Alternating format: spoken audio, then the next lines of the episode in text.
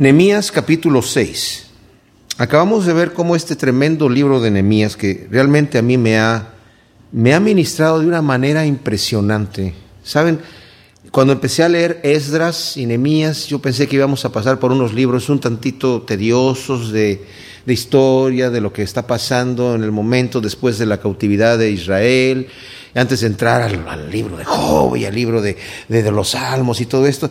Pero el Señor me mostraba que el libro de Esdras y el libro de Nehemías es de super archivital importancia en nuestra vida. ¿Por qué? Estaba viendo yo cómo el Señor lo, bueno, en mi mente el Señor me, me puso a compararlo en mi corazón con nuestra vida personal como cristianos. El libro de Esdras nos dice que en el momento que los persas llegaron a conquistar Babilonia, el primer rey, siendo el rey Ciro, en el primer año de su reinado inmediatamente dio libertad a los cautivos. Les dijo, váyanse a donde quieran, si se quieren quedar aquí, si se quieren ir a donde quieran, váyanse. Él, él como era un el imperio más eh, tremendamente grande, si ustedes ven historia, yo tengo un libro en la casa que se ven ahí los diferentes reinados y cuando uno llega al, al, reinado de Persia comparado con el de Babilonia no tiene comparación ninguna. O sea, eh, lo que abarcaban, el territorio que abarcaban era impresionante. Ningún otro reinado llegó a ser tan extenso como el reinado de Persia. Bueno, lo que sucede es que durante este reinado de Persia, en el primer año, este rey dijo que, se vaya cada uno a su tierra, yo solamente quiero gobernar tranquilamente y que nos estén pagando nuestros tributos, porque el rey de eso vivía, de los tributos, ¿verdad? Entonces él no quería conquistar gente para matar gente o para tenerla ahí sufriendo, sino para tenerla viviendo cómodamente y que le estén pagando su tributo, nada más.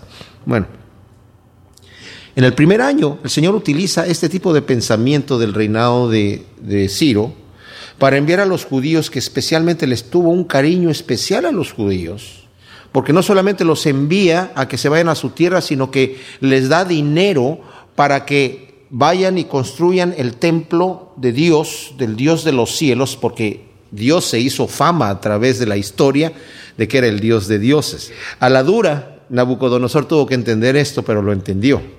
Y a la dura, Belsasar al final tuvo que perder su reinado bajo estas condiciones también. Y estuvo Daniel durante todos estos reyes, incluyendo el rey de Ciro que estaba allí, Darío también. Entonces era un, un punto importante Daniel para darle a conocer a los reyes la magnificencia y la autoridad y el poder del Dios de los cielos. Entonces querían quedar bien en los reyes y enviaron a los judíos para que hicieran el templo. Ahora, lo primero que hacen cuando llegan por medio de Zorobabel para construir el templo, eran ruinas todo lo que había ahí, solamente ruinas. Lo primero que hace que se va con un número de judíos que se quieren ir, la mayoría se quedaron allá en Babilonia. Habíamos mencionado que tomaron el nombre de judíos el pueblo de Israel, debido a que se le denominaba Israel al reinado del norte después que se dividió en el reinado de, durante el reinado de Roboam, el hijo de eh, Salomón. Jeroboam se quedó con el norte y Roboam con el sur que se le llamó Judá. Israel el norte, el sur era Judá. Aunque había estaba la tribu de Benjamín y otras tribus también se unieron como la de Leví y otra, pero se le llamaba Judá. Bueno, Israel fue llevado por Asiria a diferentes eh, naciones por haberse rebelado contra Dios, pero cuando se rebeló Judá, posteriormente Nabucodonosor lo llevó a Babilonia. Entonces, cuando Siria conquista Babilonia, deja regresar a los judíos. Ahora le llamaban judíos porque era la tribu de Judá. Y hasta el día de hoy se le llama la gente judía, aunque sean de diferentes tribus. Ellos llegan y lo primero que hacen, mis amados, es que ponen el altar para adorar a Dios. Y para mí el Señor me mostraba, esta es la vida del cristiano. Esdras y Nehemías es la vida del cristiano. Dice la escritura, nadie pone otro fundamento que el que ya está puesto, que es Jesucristo. Y nosotros sobreedificamos sobre ese fundamento. Pablo compara la vida del cristiano con una carrera, en las Olimpiadas, con una pelea en las Olimpiadas, con una pelea en la guerra, con muchas cosas la compara, pero aquí la compara con un edificio que se construye y no se deja de construir hasta que morimos y nos presentamos delante de nuestro bendito Salvador.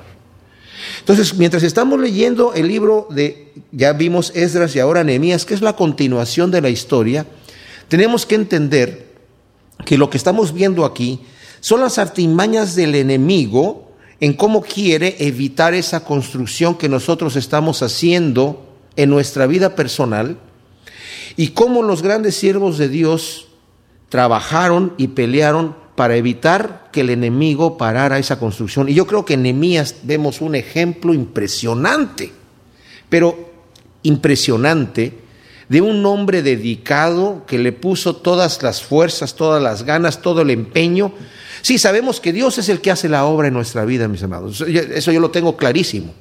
Pero nosotros, si no ponemos todo nuestro esfuerzo, Nemías no se quedó con los brazos cruzados diciendo, bueno, que Dios nos ayude. Él decía, bueno, yo no sé cómo nos va a ayudar Dios, así que voy, a poner esto aquí, esto acá, esto acá.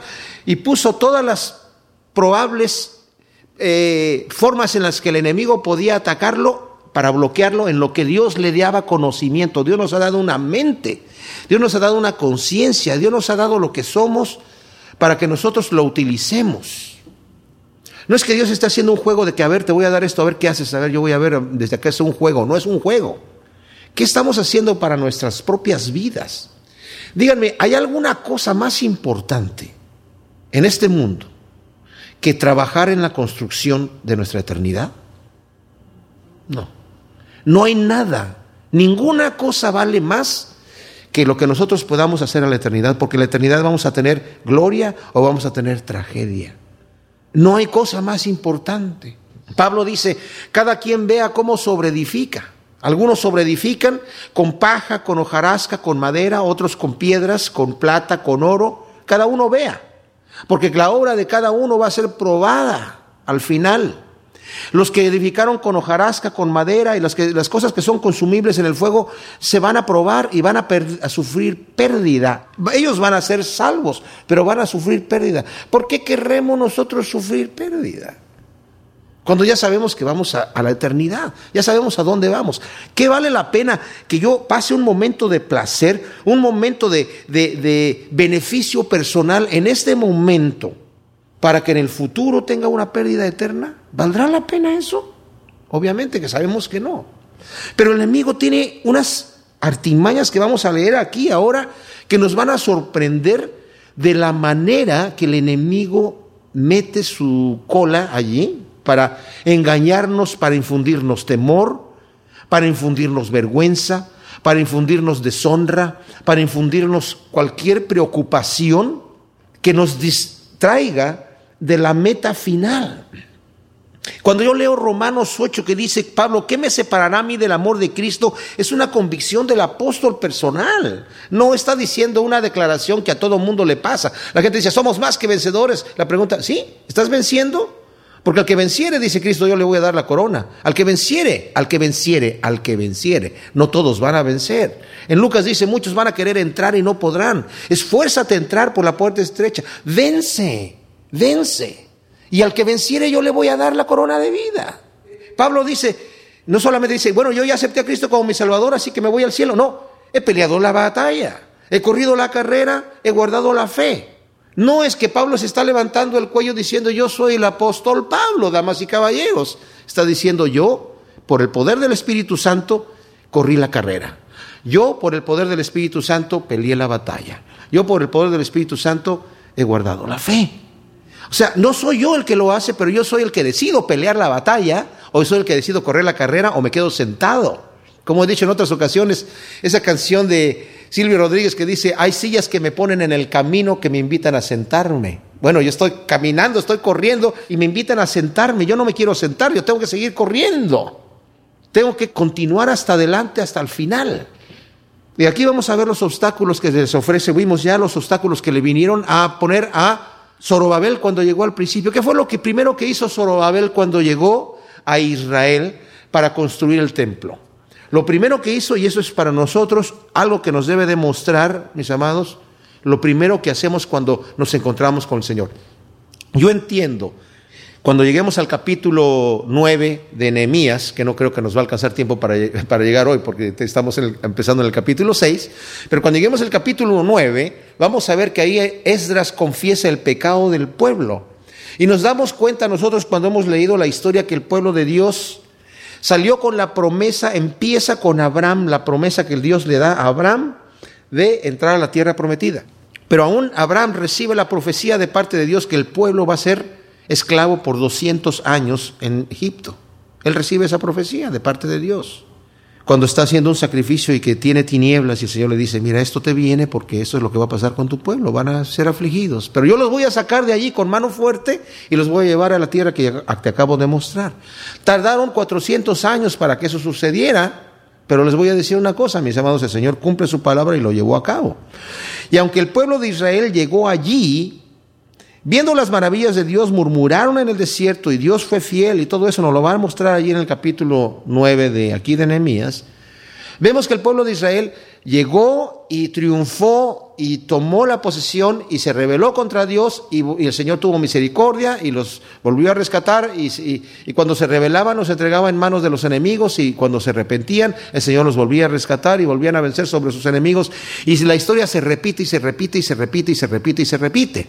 Y esto eh, para mí, como yo lo estaba estudiando ahora, como el Señor me lo estaba mostrando en mi corazón, es eso es lo que ha pasado en la vida de tus antepasados y en la vida de otras personas. Ahora en tu propia vida tú entras en Esdras. En tu propia vida personal entras con Esdras, en donde el Señor te está sacando de la cautividad del pecado y te lleva ante su presencia. Y lo primero que sucede, lo primero que sucede conmigo cuando llegamos delante de Dios y nos arrepentimos de nuestros pecados y confesamos nuestros pecados y vemos que el Señor nos levanta, es que construimos un altar al Señor allí. Construimos el altar del sacrificio para adorar a Dios. O sea, paso número uno de nuestra construcción es el punto de encuentro con nuestro bendito Dios.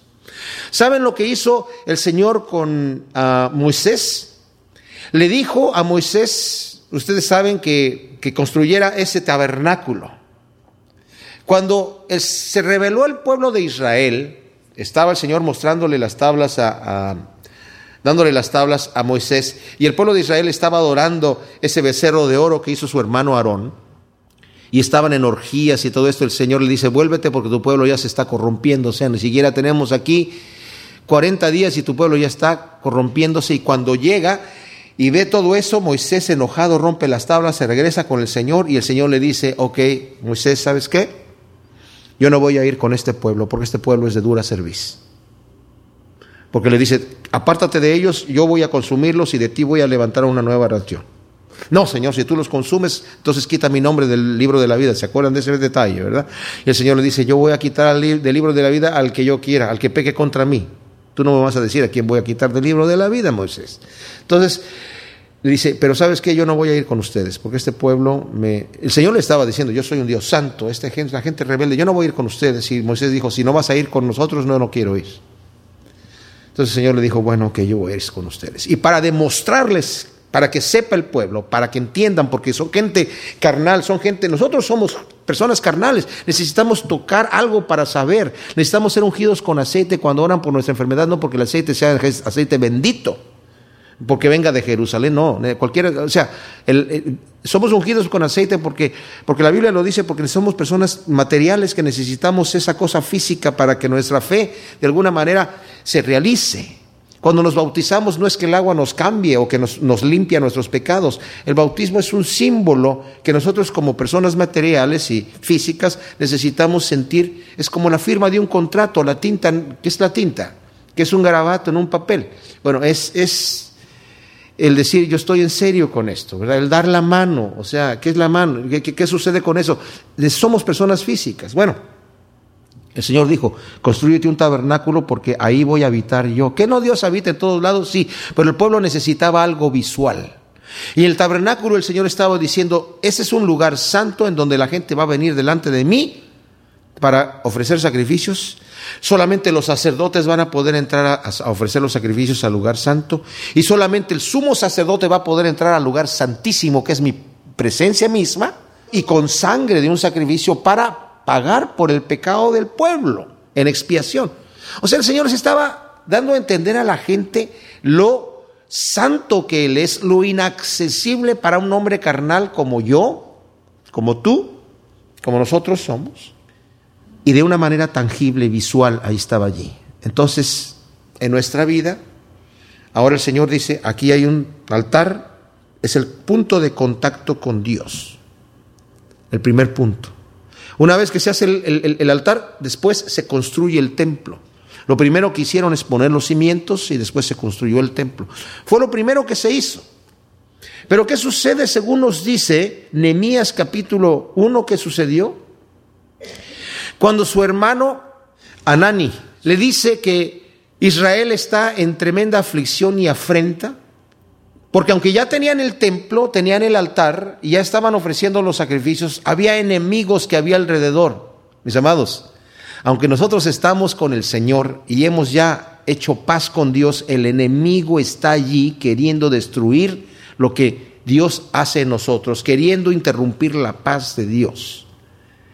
Dice que el que quiera vivir piadosamente sufrirá persecución. Eso es algo que viene no porque Dios quiere que suframos para entrar en el reino de Dios, no es porque Dios quiere que nos cueste. El Señor no dice el que quiera azul celeste que le cueste, no. Lo que el Señor está diciendo es que como el enemigo me ha aborrecido a mí, los va a aborrecer a ustedes. Y el enemigo va a querer, y es parte del plan de Dios, mis hermanos, vivimos en esta carne, en este mundo temporal, con tentaciones, porque todo va dentro del plan perfecto de Dios, para que nosotros nos definamos a dónde vamos. ¿Nos cuesta trabajo vivir una vida cristiana? Por supuesto que sí, aún con el poder del Espíritu Santo. Cuanto más nosotros nos proponemos servir a Dios, el enemigo va a decir, ah, sí, Miren, si nosotros no queremos hacer nada, si nos relajamos, el enemigo no nos molesta. Pero en el momento que nosotros nos proponemos servir al Señor, nos estamos proponiendo construir en nuestra vida sobre el fundamento que ya está puesto. Fundamento ya está puesto, es Cristo. Hemos venido delante de Él, hemos recibido a nuestro Señor como nuestro Salvador, el fundamento está puesto. Hemos puesto, construido nuestro altar en donde nosotros tenemos nuestra relación con Dios perfecto, el altar está puesto. Ahora hemos construido el templo en donde el Señor va a habitar en nuestra propia vida y vamos a tener comunión con Dios perfecto. Hasta ahí llegamos en el libro de Esdras. Pero después, Enemías dice, ¿qué sucede con Israel? Anani, hermano mío, ¿qué estás pasando allá en la tierra nuestra?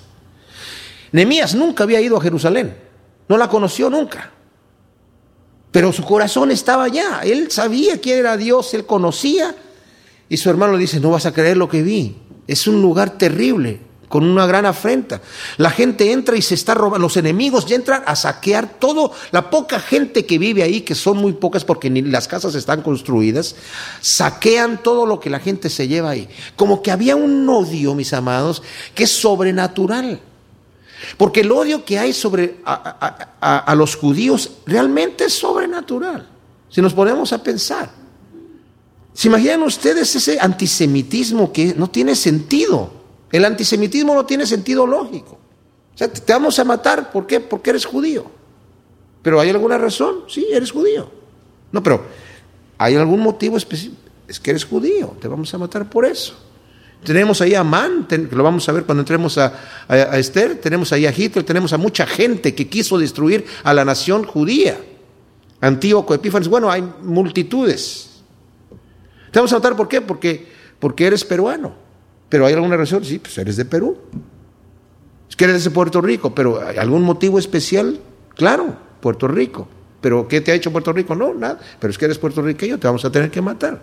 Eres colombiano, te, tenemos que matar, es mexicano. ¿Por qué? Pues que eres mexicano. No hay lógica, solamente la única lógica que existe es el odio del enemigo contra el pueblo de Dios. Nosotros somos hijos de Abraham, dice Pablo, del hijos de la promesa. Y el enemigo dice, te voy a matar, ¿por qué? Porque eres hijo de Abraham. Pero hay algún motivo, porque es claro, eres hijo de Dios. Y el enemigo ha declarado la guerra a nuestra propia vida, mis amados. Y dice, ¿qué está sucediendo en Jerusalén? Pregunta Nehemías. Hay un gran problema en Jerusalén. Están destruyendo, o sea, ya estaba destruida la ciudad. La poca gente que se ha ido ahí a refugiar ahí porque les dio permiso Ciro de que llegaran, había gente que estaba viviendo y estaban en sus territorios, ya tenían algún tipo de terreno ahí de alguna manera, pero estaban digamos, en un territorio samaritano, digámoslo, en, en, cuanto a, a, la raza, porque ya habían otros pueblos ahí mezclados. Cuando llegaron los judíos, llegaron a un lugar como, como es Jerusalén hoy en día, que está ahí lleno de diferentes razas, de diferentes personas. Y no sienten que su territorio es de ellos. La misma ciudad vieja de Jerusalén está dividida. Dice, hay gran afrenta porque los enemigos llegan y, se y saquean todo lo que hay en la ciudad de día y de noche secuestran gente. Dice Josefo que se encontraban gente, cadáveres en los caminos de la gente secuestrada que secuestraban durante la noche, la llevaban, la mataban afuera y la tiraban en los caminos. No la, no la escondían, la dejaban al lado del camino para que la gente que pasara viera que hay un judío muerto. Había gran afrenta, porque el enemigo así es. El enemigo intimida. Mira dónde quedó el cristianito este, ¿eh? para que veas. El tipo que decía que Jesús, Jesús, Jesús, Cristo, Cristo, Cristo, Cristo, velo, drogadicto ahí, asesino, ladrón. Wow. Ahí quedó. Entonces Nehemías se pone a orar al Señor. Y vemos en Nehemías un hombre, yo veo aquí lo que el mensaje de Dios para nosotros, mis amados, en Nehemías es pon atención con la actitud que toma Nehemías, la acción que hace y lo rápido que Dios trabaja para reconstruir la ciudad. Nehemías en ese momento se aflige cuando ve que existe tal situación. Por eso tenemos reuniones de oración, por eso tenemos llamados a ayunar. No es para perder peso, es para, para cuando estamos en serio nosotros para pedirle al Señor algo que necesitamos nosotros vencer en nuestra vida, un pecado, una adicción, una situación cualesquiera que sea necesitamos darle atención a ese asunto. Si hay algo que realmente está, por lo cual estás realmente pidiendo al Señor que te responda y sientes que, que por más que oras y por más que, que, te esfuerzas no puedes con eso, ayuna, humíllate delante del Señor. ¿Saben qué ayunar es? Es humillarme delante de Dios. Es decir al Señor, esta petición vale más para mí que cualquier otra cosa porque el comer es una de las cosas que más nos gusta. Y Dios lo sabe. ¿Qué pasó con, con Asiria cuando se, eh, eh, el, rey, el rey se humilló después del mensaje de Jonás que dijo 40 días y viene aquí la destrucción? El rey se asustó, creyó el mensaje. No, nosotros creemos el mensaje que viene de parte de Dios, que nos dice que debemos nosotros vivir vidas santas, porque sin santidad nadie verá al Señor. ¿Saben qué hizo el rey? No solamente ayunó, proclamó ayuno. El que no ayune aquí se muere y los animales también van a ayunar. Aunque ni siquiera los pobres animales no sabían ni, ni por qué no estaban comiendo. Pobrecitos. Pero aquí el rey se humilló. ¿Y saben qué le dijo el Señor a Jonás? ¿Viste cómo se humilló el rey? ¿Y cómo se humillaron esta gente? Ahora ya no, no voy a traer la destrucción que iba a traer sobre ellos.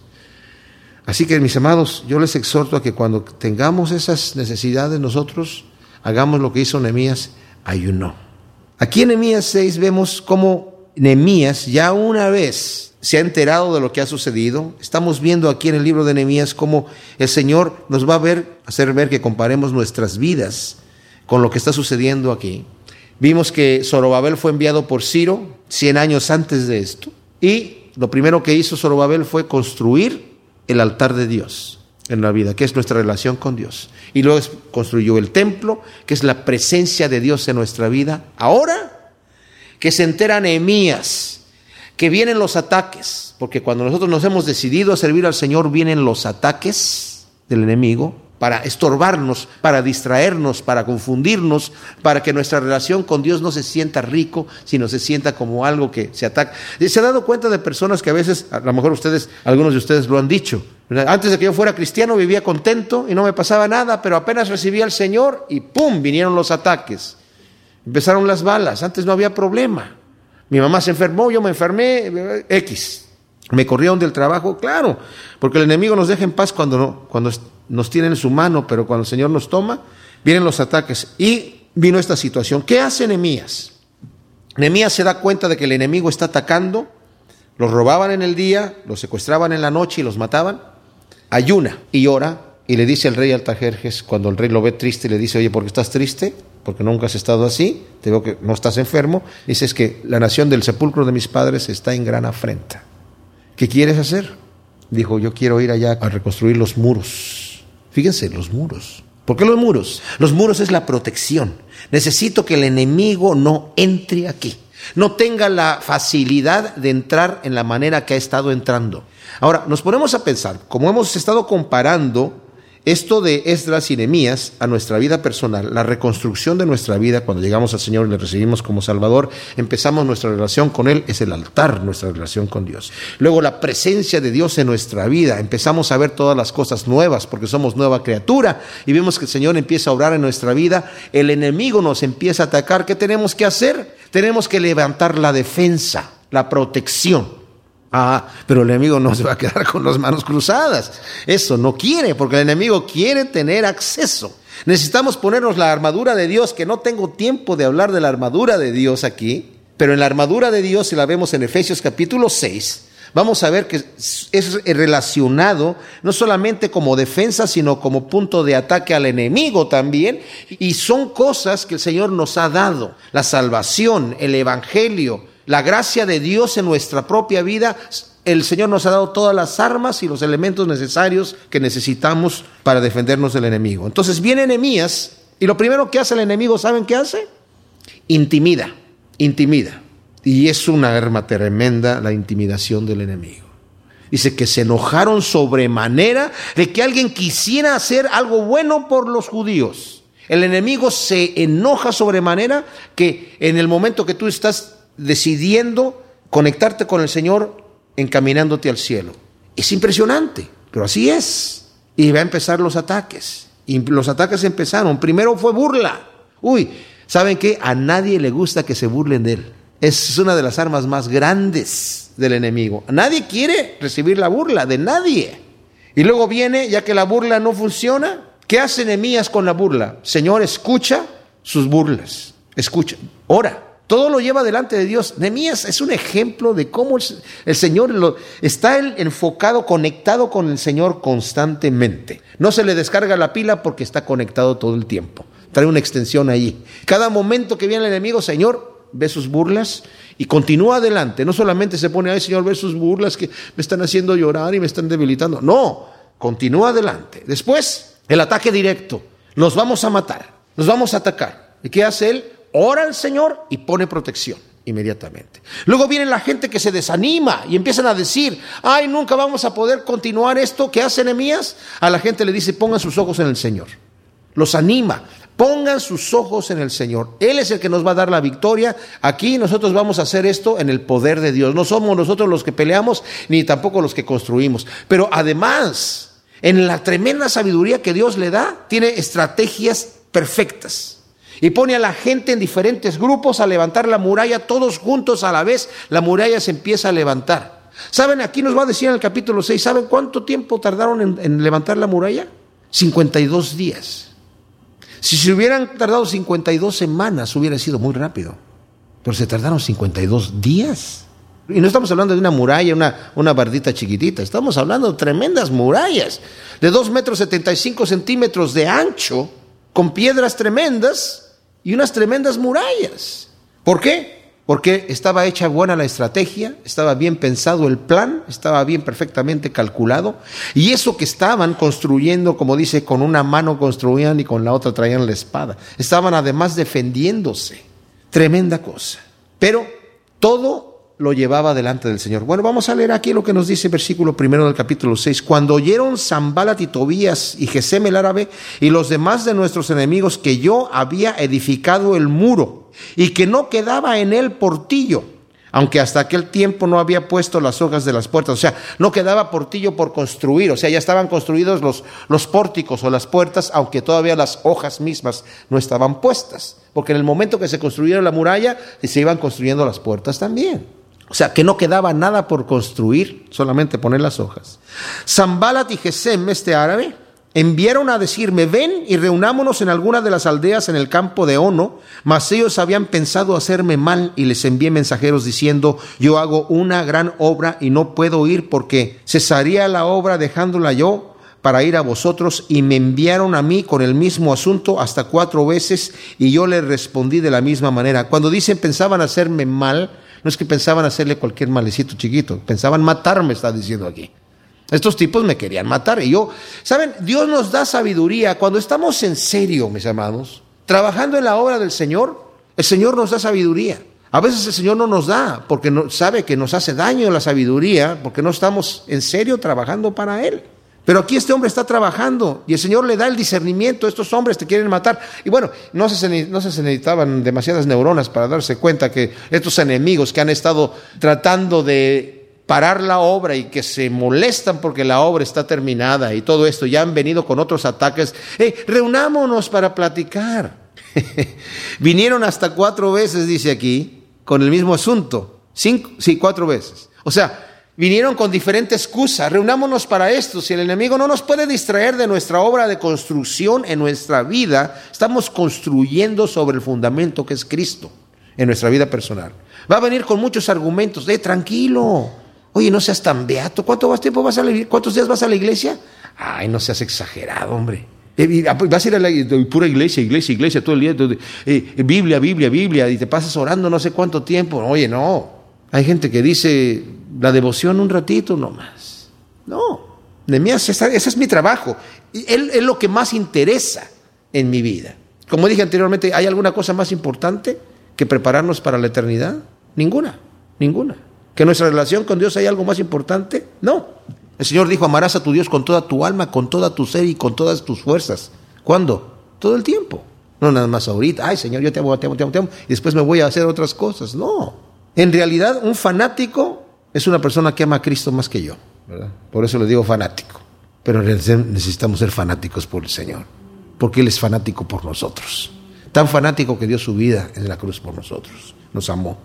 Y si Él nos ha amado de esa manera, ¿cuánto más nosotros Él? O sea, viene haciendo eso y dice, yo estoy haciendo una gran obra, estoy construyendo, mis amados, no hay cosa más importante que construir sobre el fundamento que está puesto, que es Cristo. Entonces Zambala te envió a mí su criado para decir lo mismo por quinta vez con una carta abierta en su mano. Una carta abierta en esta cultura era el peor insulto que se le podía hacer a una persona. Era una carta que la podía ver cualquiera. Era como si en nuestros días dijéramos, yo le voy a enviar una carta a fulanito de tal para decirle lo que yo pienso, pero no, le voy a enviar una carta, la voy a publicar en la primera plana del periódico. ¿Cómo se va a poder responder una carta así? No se puede responder. Completo. Vamos a pelearnos públicamente. Ahora que ya no puedo hacer que este hombre venga para acá, lo voy a intimidar, que la gente escuche algo. Esas cartas abiertas solamente son exclusivamente para difamar. No tienen el objetivo de comunicar, tienen el objetivo de difamar. Y esta carta era para difamar a Nehemías públicamente. ¿Por qué? Fíjense lo que dice aquí. En esta carta estaba escrito, se ha oído entre las naciones, y Jasmú, que es el mismo Gesem del versículo 2, el árabe, lo dice, que tú y los judíos pensáis rebelaros y que por eso edificáis el muro, con la mira, según estas palabras, de ser tú su rey, y que has puesto profetas que proclamen acerca de ti en Jerusalén, diciendo, hay rey en Judá. Y ahora serán oídas del rey estas palabras. Así que ven, por tanto, y consultemos.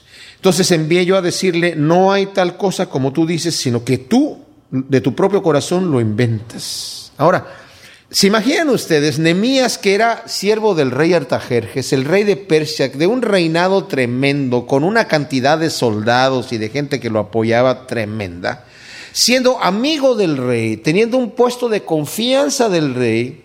¿Ustedes creen que Nemías iba a en su locura, digamos que realmente fuese cierto esta, esta carta, iba a tratar de ser rey de un pueblito que ni siquiera, como vamos a ver más adelante, ni siquiera había suficiente gente en la ciudad que viviera allí. Tuvieron que pedirle a la gente, por favor, vénganse aquí a vivir. Y muchos dijeron, no, pero es que yo tengo allá mi, mi granja y mis terrenos por allá afuera. Y bueno, bueno, los que fueran voluntarios les van a aplaudir. Ay, qué bueno, qué bueno, sí, qué bueno que vengas a, a verte la ciudad. O sea, no era que iba a ser rey de la gran nación de Israel, porque la mayoría de los judíos estaban fuera de Jerusalén. Era una locura lo que este hombre estaba diciendo. Pero es la intimidación. Cuando Atarjerjes se dé cuenta y escuche esto que está diciendo, porque nosotros también somos siervos del rey. Este Zambala, Tobías y, el árabe eran siervos del rey. Todo el mundo era siervo del rey de Persia. Cuando escuchen que estás haciendo eso y te estás levantando profetas, obviamente profetas falsos, sobornados, que digan, eh, hay rey en Israel. Cuando el rey escuche esto, así que mejor vamos a platicar, vente para acá, platiquemos y, lleguemos ahí. Y, pues ya, ya Nemías se daba cuenta, ya se dio cuenta que ellos estaban procurando su mal. Él no hace nada exagerado, solamente le dices, no, lo estás inventando de tu corazón. Nuevamente, la confianza de Nemías está en el Señor. Él no tiene que decir, ay Dios mío, yo mejor, se me hace que le voy a enviar otra carta abierta que todo mundo sepa. Nada más le manda a decir con el siervo, cierra tu carta y dile que, lo está inventando de su corazón, regrésate a, tu, a su lugar. Dile a tu amo que, que yo sé que lo está inventando y nada más. Y Nehemías tiene su propósito, a mí nadie me va a distraer de seguir haciendo lo que estoy haciendo, construir sobre el fundamento que es Cristo. El enemigo nos va a decir lo mismo. Ah, lo que quieres es hacer nombre para ti. Ah, ya te hiciste el santito, el santito de los santitos. Lo que quieres, lo que pasa es que te quieres hacer como el bueno de la familia y que todo el mundo te aplauda y que todo el mundo te respete y que todo el mundo. Y, y el enemigo nos puede intimidar en muchas cosas. Sí, necesitamos revisar nuestro corazón, pero seguir a Cristo es seguir a Cristo, mis amados. Yo no voy a decir, bueno, sí es cierto, no, sí es que estoy yendo a la iglesia mucho, estoy leyendo la Biblia mucho, estoy orando mucho porque me quiero parecer muy santo. No, no, no, sigamos haciendo eso. Pero veamos nuestro corazón, Señor, yo sabes que yo te amo. Y la mayoría de las veces, si nos damos cuenta, es el enemigo que nos está metiendo esas dudas. Tú realmente no eres cristiano.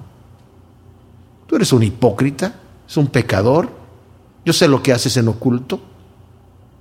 Pues si somos pecadores, y si pecamos en oculto, y pecamos en público, y pecamos aquí, pecamos allá, pero llegamos delante del Señor, y no por eso vamos a decir, bueno, es cierto, entonces voy a tirar la toalla. ¿Esa es una solución? ¿Dejar de construir los muros? ¿Ir y a consultar con el enemigo afuera? ¿Para que nos destruya? ¿Para que nos convenza de que sí, en realidad no merezco yo el reino de Dios? Esa es una mentira que el diablo le pone a la gente y que la destruye y la mata y la acaba, mis amados. ¿Quién merece el reino de Dios? Yo quiero saber. ¿Quién? Nadie. ¿Nosotros no merecemos el reino de Dios? Claro que no. Pero Dios, envió a su Hijo a morir en la cruz para hacernos merecedores de lo que nosotros no merecemos. Punto.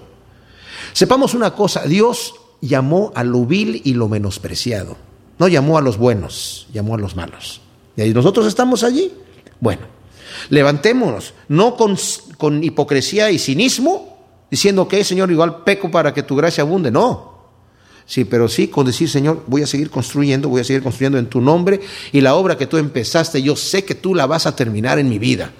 No importa lo que esté pasando ahora, yo sé que tú la vas a acabar. Señor, ayúdame y estamos allí. Si necesitamos orar y ayunar, oramos y ayunamos. Hagamos lo que tengamos que hacer, pero construimos, seguimos construyendo los muros y no vamos a consultar con el enemigo. Dice, todos ellos me querían amedrentar diciendo, se debilitarán las manos de ellos en la obra. Eso es lo que el enemigo quiere. Dice, y no será terminada. Es exactamente lo que el enemigo quiere hacer en nosotros. Que se debiliten nuestras manos, que digamos, nunca voy a llegar. ¿Cuánto me falta para ser hecho a la imagen de Cristo? Nunca voy a poder llegar ahí. Qué fácil es que el enemigo nos engañe de esa manera. Qué fácil. No somos nosotros los que construimos Construimos en el nombre de Cristo Jesús y en el poder de su fuerza. Vine luego a casa de Semaías. Fíjense ahora en la táctica tan sucia que usa aquí el enemigo, tremendamente sucia. Un amigo de Nehemías, un profeta, un siervo de Dios, un judío que debería estar viendo por su propia nación, por sus propias cosas. Vine a casa de Semaías, hijo de, de Laía, hijo de Mejetabel, porque él estaba encerrado el cual me dijo, está encerrado, quiere decir que era un hombre que estaba como, no sabemos si era paralítico o, simplemente se hizo el enfermo o algo así. El cual me dijo, reunámonos en la casa de Dios, dentro del templo y cerremos las puertas del templo, porque vienen para matarte. Sí, esta noche vendrán a matarte. Le está profetizando en el nombre de Dios. Yo soy el profeta Semaías, Nemías, y te tengo una profecía de parte de Dios. Esta noche te vienen a matar. Así que vamos a encerrarnos en el templo. Entonces dije, un hombre como yo ha de huir. ¿Y quién que fuera como yo entraría al templo para salvar la vida? No entraré. y entendí que Dios no lo había enviado, sino que hablaba aquella profecía contra mí, porque Tobías y Zambalat lo habían sobornado, porque fue sobornado para hacerme temer así y que pecase y le sirviera de mal nombre con que fuera yo infamado. Acuérdate, Dios mío, de Tobías y de Zambalat conforme a estas cosas que hicieron. También acuérdate de Noadías profetiza y de los otros profetas que procuraban infundirme miedo. ¡Wow! Impresionante. Todos estos judíos, judíos, sobornados por estos hombres, que no deberían estar ellos mismos viendo por el bien de su propia nación, de ellos mismos.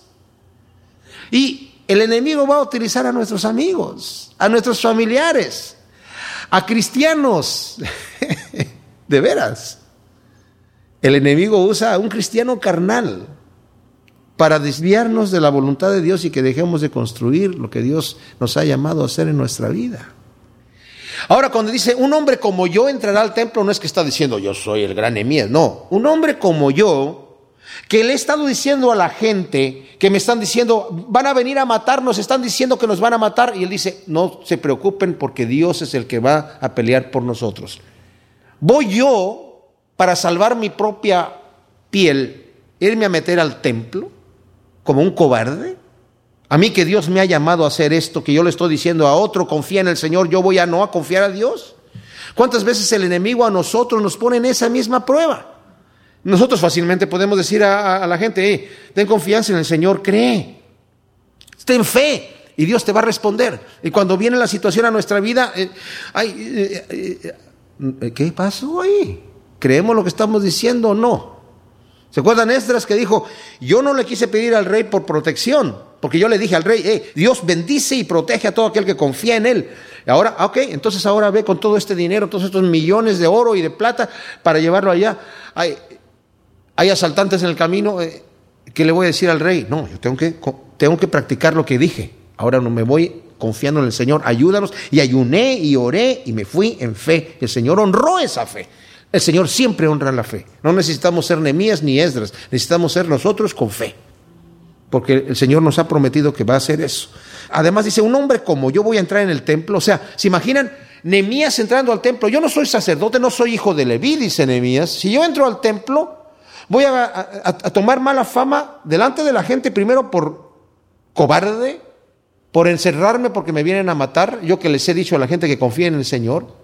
Y luego van a decir, ese hombre que no es de la tribu de Leví entró en el templo, profanó el templo. Wow. ¿Con qué tan poquita cosa se puede destruir la obra que Dios está haciendo a través de nosotros? Ya estaban las murallas terminadas y todo eso. Y aquí con una sola cosa que hubiera hecho Nehemías de temor, de, de escuchar esta voz, Estás el profeta de Dios, dice, supe que no venía de Dios. ¿Por qué? Porque Dios nunca me va a mandar que yo haga algo en contra de su palabra. Y entrar en el templo hubiera sido profanar la palabra de Dios que dijo que no puede entrar ahí más que los sacerdotes descendientes no solamente de la tribu de Leví, sino también descendientes de Aarón. Los levitas podían entrar a desarmar el tabernáculo, podían entrar a limpiar el templo, y administrar solamente los sacerdotes. O sea, no soy descendiente de la tribu de Leví, no tengo derecho a entrar ahí. Dios nunca va a enviar a un profeta que diga algo en contra de la palabra de Dios. Como esos que dicen, Jesucristo va a regresar en el 2026, cuando Cristo dijo que nadie sabe el día y la hora. No, es el 2 de octubre del 2026. Bueno, ya sabemos que el profeta de dónde viene o de dónde no viene. no viene de parte de Dios porque no va a contradecir su palabra el Señor. El Señor dijo, no os toca a vosotros saber esas fechas. Así que no te preocupes, tú tienes que estar listo todo el tiempo. Así que no te preocupes por eso. Fue terminado pues el muro el 25 del mes de Lul en 52 días. ¡Wow! Como dije yo, impresionante. Y cuando lo oyeron todos nuestros enemigos, temieron todas las naciones que estaban alrededor de nosotros y se sintieron humillados y conocieron que por nuestro Dios había sido hecha esta obra.